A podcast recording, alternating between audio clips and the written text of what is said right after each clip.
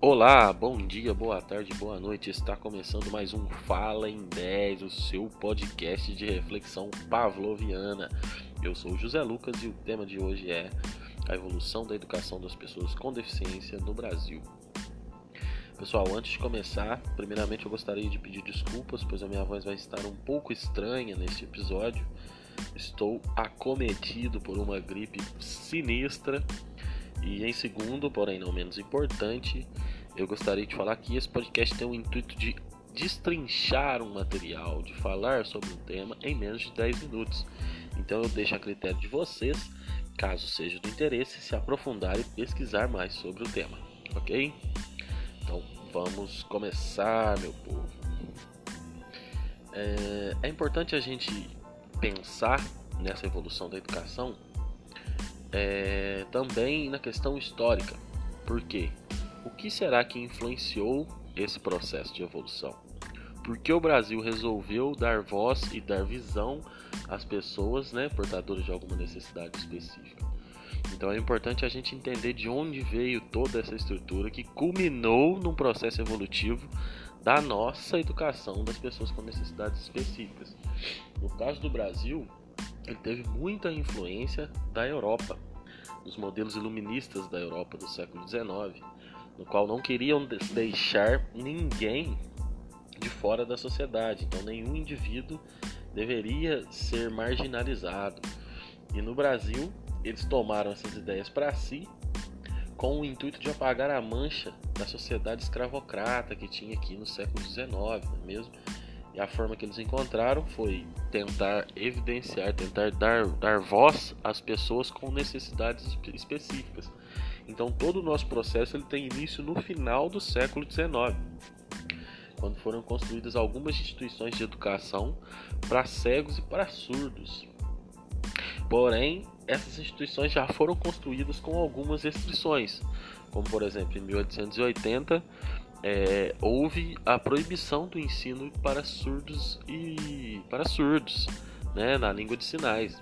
É, foram extintas as aulas para surdos com a justificativa de que eles iriam atrapalhar o desenvolvimento dos alunos, de, digamos assim, comuns, né, ditos comuns.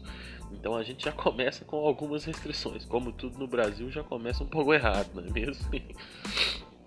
Mas enfim, porém, é importante falar para vocês que essa, essa proibição começou em 1880 e ela só foi vetada em 1960. Então foram muitos anos de proibição de ensino para surdos, o que acaba sendo um absurdo, um absurdo, né, se a gente for observar da nossa ótica de hoje.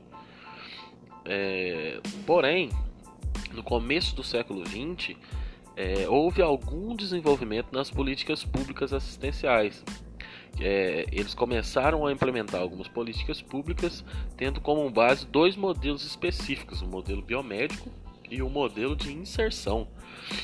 O modelo biomédico ele seria o que? Ele seria desenvolver práticas específicas é, mais voltadas para a área diagnóstica da disfunção. O que seria essa área diagnóstica da disfunção?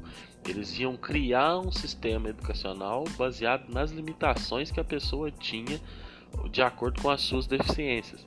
E o segundo modelo, que é o modelo de inserção, que ao meu ver é um muito interessante, porque ele respeita realmente o nome, né? Que é, ele seria, ele previa inserir de fato essas pessoas nos âmbitos sociais, seja no âmbito do trabalho, no âmbito da educação, da cultura, saúde, entre, etc, entre outros, né?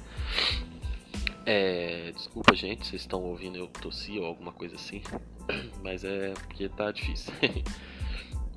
é, ainda no, no, né, nesse, nesse começo do século XX, foram, foram criadas as associações que a gente conhece até hoje, que é o caso da Pestalozzi e da APAI, a Associação de Pais e Amigos dos Excepcionais.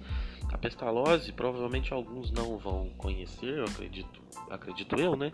Que alguns não vão nunca ter escutado, porque elas são mais presentes em capitais no nosso país. Mas a APAI todos conhecem, porque todas as cidades têm uma unidade da APAI que serve como auxílio, né? Auxilia na, na, no desenvolvimento educacional e também no apoio à paz desses alunos excepcionais.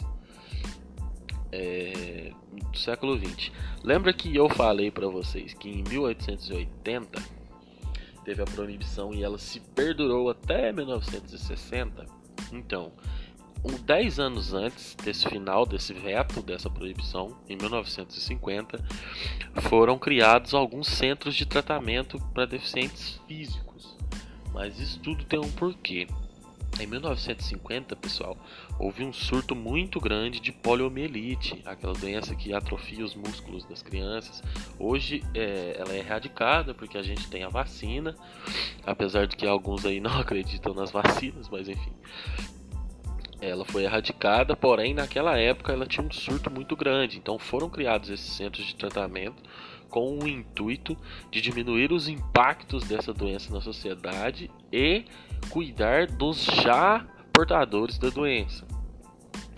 É, em 1970, 20 anos depois que esses centros foram desenvolvidos, eles resolveram fazer a diferenciação entre as duas instituições, ou seja, as de tratamento e as associações de apoio. Lembra que eu falei para vocês que no começo do, século XX, com o desenvolvimento das políticas públicas, houve a criação das associações, da Pestalozzi e da APAI? Então, até então, elas eram unidas com esses centros de tratamento.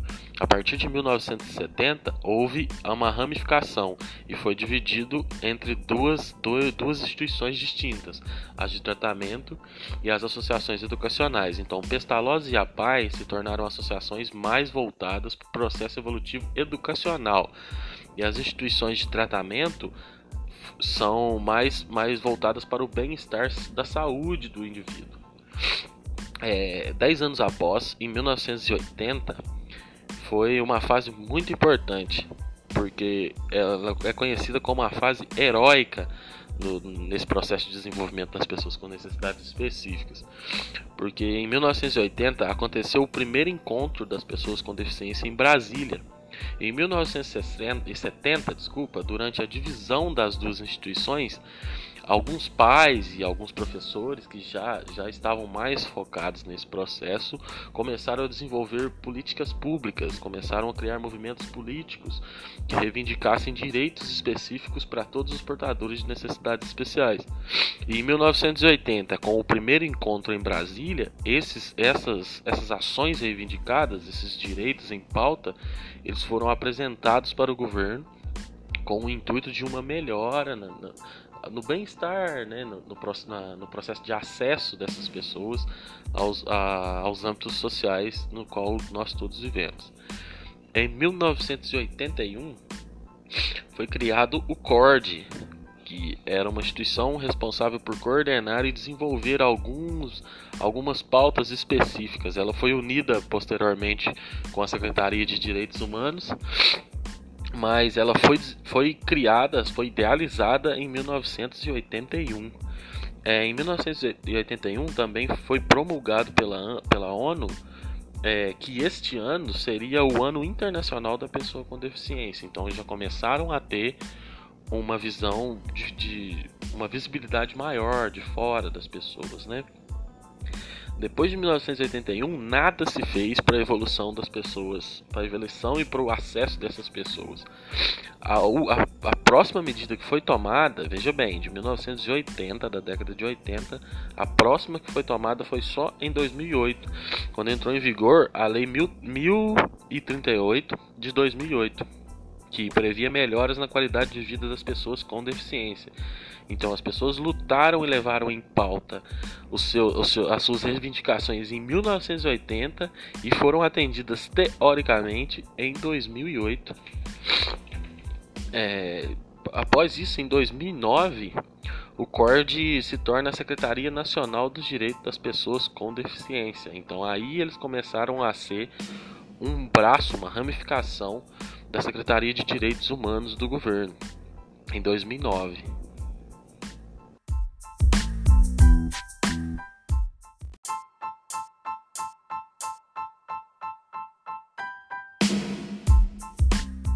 E em 2015, pessoal, foi criado o Estatuto da Pessoa com Deficiência. É, ele foi desenvolvido com a finalidade de garantir direitos básicos, como igualdade e liberdade. Quando eu falo igualdade e liberdade, talvez na sua cabeça você pense, nossa, mas como é abstrato, né? Meu Deus, como é intangível, é, é não é algo tão concreto. Mas, mas não é, gente. A gente sabe que o, o estatuto ele é um documento sério, um documento bem, bem estipulado, bem escrito, não é? Com, com todas as pautas, com todos os pontos específicos em evidência. Eu estou dizendo assim porque aqui eu estou fazendo um apanhado geral para vocês entenderem que existe, né? Pra vocês verem que, que tem esse processo. Caso vocês queiram pesquisar, vocês acham ele facilmente na internet porque ele provavelmente está lá no Senado, o documento todo, para que você possa fazer uma consulta e entender melhor. Mas o que me chamou a atenção nesse liberdade e igualdade é que ele acaba é, retomando ao início, né, aos primórdios de, desse processo de evolução lá do século XIX, que foi pautado nas ideias iluministas, porque igualdade e liberdade são dois dos pilares iluministas. Né? É, mas em suma, esse, esse esse estatuto ele previa, ele tinha o intuito, né, ele previa a inclusão e a cidadania, o acesso não só apenas é, em, em âmbitos culturais, mas o acesso ao trabalho, o acesso digno à educação, não é mesmo? É, a formação de pessoas qualificadas para poder lidar, para poder saber guiar essas pessoas de, da forma certa, da forma correta. Né? Mas outra coisa que é interessante a gente falar é que mesmo com todo esse processo de luta, né, com, com, com toda essa evolução, é, em paralelo a isso vem ações preconceituosas, né? Como por exemplo, é, há anos atrás, isso eu não estou falando dos anos 50, dos anos 70, isso eu estou dizendo de 10 anos atrás. Algumas instituições particulares, algumas ou todas, elas tinham um amparo legal de cobrar taxas a mais, porcentagens de, de, taxas a mais, caso o aluno tivesse necessidades específicas. Né? Então a pessoa tinha acesso à educação, mas tinha um porém, né? tinha uma aspas. Então, ou outro caso que é mais recente, que da nossa realidade aqui em 2019, por exemplo, o atual ministro da Economia, o Paulo Guedes, ele, ele propôs uma, uma lei, né, uma reforma, que se caso passasse, metade dos direitos trabalhistas das pessoas com deficiência seriam extintos. Então você vê que existe uma desinformação e essa desinformação acaba sendo perigosa para o desenvolvimento para as melhorias né, da, do processo educacional dessas pessoas. Então o que, que resta para a gente, né, cidadãos legal legítimos, que a gente quer a igualdade de todos, é se aprofundar cada vez mais e entender mais esses processos, né? entender como funciona tudo, para que a gente possa defender não só os nossos direitos, mas os direitos dos nossos semelhantes, né? que são os cidadãos pagadores de impostos. Eles gostam dessa palavra, né? então vou repetir. Mas, pessoal, enfim, é, eu espero não ter me estendido muito, espero não ser muito abstrato na minha conversa, não, não ter deixado muita coisa voando. Mas eu agradeço a quem ficou até aqui. Mais uma vez eu peço desculpas pela minha gripe. É, e espero que esse seja o primeiro de muitos podcasts. Eu gosto de falar, gosto desse assunto. Ainda estou um pouco cru, como vocês podem perceber, mas eu espero que, a gente vai crescendo junto, tanto na parte de, de, de, fala quanto na parte de escuta. Espero também que a gente tenha uma interação futura, que vocês possam me sugerir temas interessantes para a gente conversar aqui. É, mais uma vez agradeço muito a presença de todos. Uma ótima, um ótimo dia, uma ótima tarde, uma ótima noite a todos. Tchau.